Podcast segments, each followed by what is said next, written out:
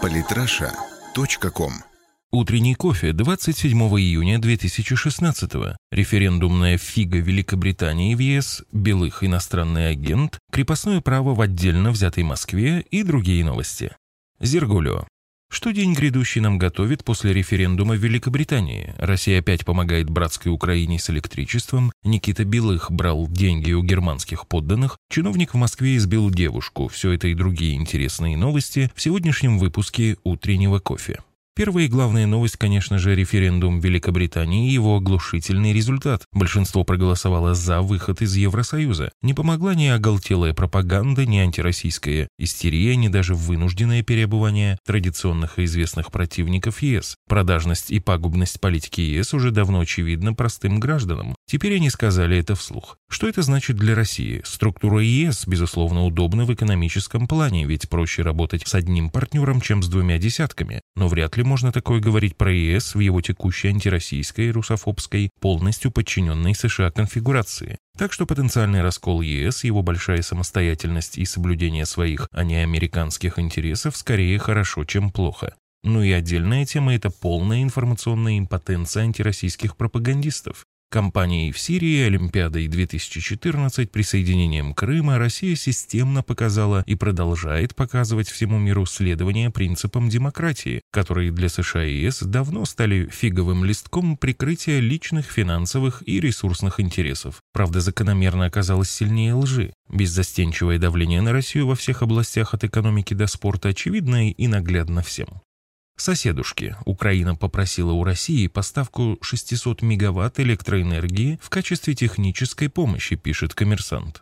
Причиной запроса стал резкий скачок потребления электричества после вывода на ремонт мощностей на атомных и теплоэлектростанциях. Кроме того, потребность в дополнительном электричестве вызвана прекращением поставок топлива из Донбасса. В 2015 году Украина также вынуждена была вернуться к коммерческому договору с Интеррао, но сейчас такой возможности нет, поскольку стороны не продлили контракт на 2016 год. И Россия снова помогает без истерии, без торжествующего визга в СМИ, невзирая на привычные уже трусливо-алармистские заявления Порошенко про атаку России силами авиации. Жену на метле отправить, не иначе. Миллионы украинцев таким образом видят коренное отличие России от пришедших путем переворота бандеровских марионеток на Украине.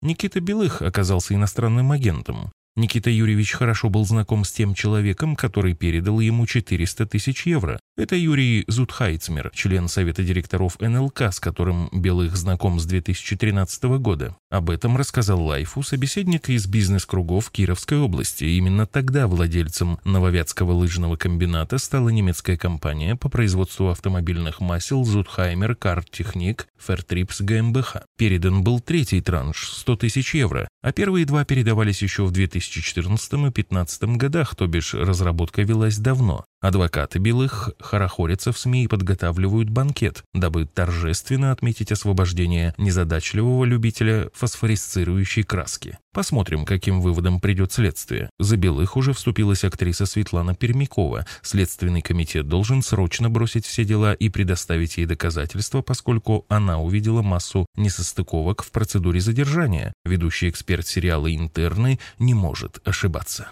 Российский спецназ получил самый маленький в мире гранатомет, многоразовый и самый маленький в мире гранатомет «Бур», изготовленный Тульским конструкторским бюро приборостроения, приняли на вооружение подразделения антитеррора. Длина комплекса составляет 74,2 см, а масса устройства с боевой гранатой всего 3,5 кг. Мощность боевой части бура в тротиловом эквиваленте почти 6 килограммов. Эффективная дальность стрельбы достигает 650 метров, а максимальная превышает 900 метров. По разрушительной силе выстрел вполне сопоставим со взрывом 120 миллиметрового гаубичного снаряда. Взрывчатого вещества хватает, чтобы полностью выжечь не менее 30 кубометров. Это примерно эквивалентно жилой комнате площадью 16 квадратных метров. Неудивительно, что в России взятки платят не чтобы отмазаться от армии, а чтобы.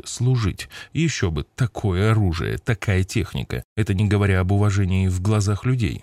Раскрыты главные положения предвыборной программы «Единой России». Денег нет, но вы там держитесь. Шучу. В целом ничего нового. Зеленый свет предпринимателям, угрозы коррупционерам. Куда интереснее полная отмена результатов предварительного голосования в Нижнем Тагиле. Видимо, число фальсификаций не оставило иного выхода, кроме полного аннулирования итогов. В целом же по Свердловской области итоги предварительного голосования невнятны. Фамилию звездного победителя большинство жителей впервые увидели только на плакатах и бюллетенях. Ну да ладно, главное, чтобы человек был хороший, со связями и именитыми друзьями. Ирина Яровая предложила 20 лет срока за хищение в сфере госзакупок. Вздрогнули расхитители социалистической, зачеркнуто, государственной собственности. Ветер грозно прошелестел над мавзолеем, заплакал в сырых бетонных казематах Хорошавин.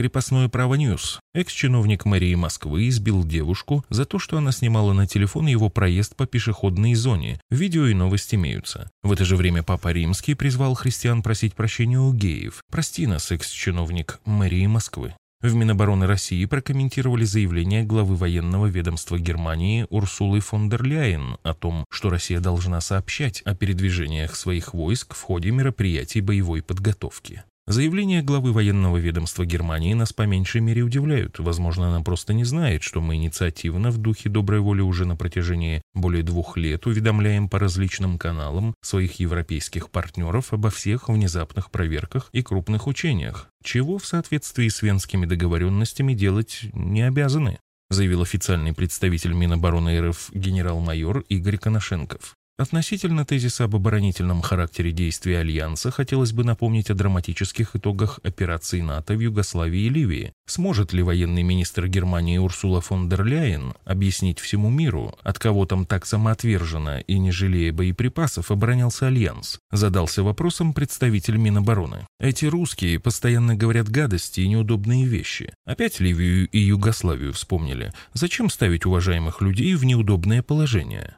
На сегодня, пожалуй, все. Традиционный конкурс на умение шевелить пальцем и осуществлять осознанные действия. Если материал рубрики понравился, жмите лайк и репост вот по этой ссылке. Наберется тысяча, будем общаться ежедневно. Пока максимум было 400 с плюсом.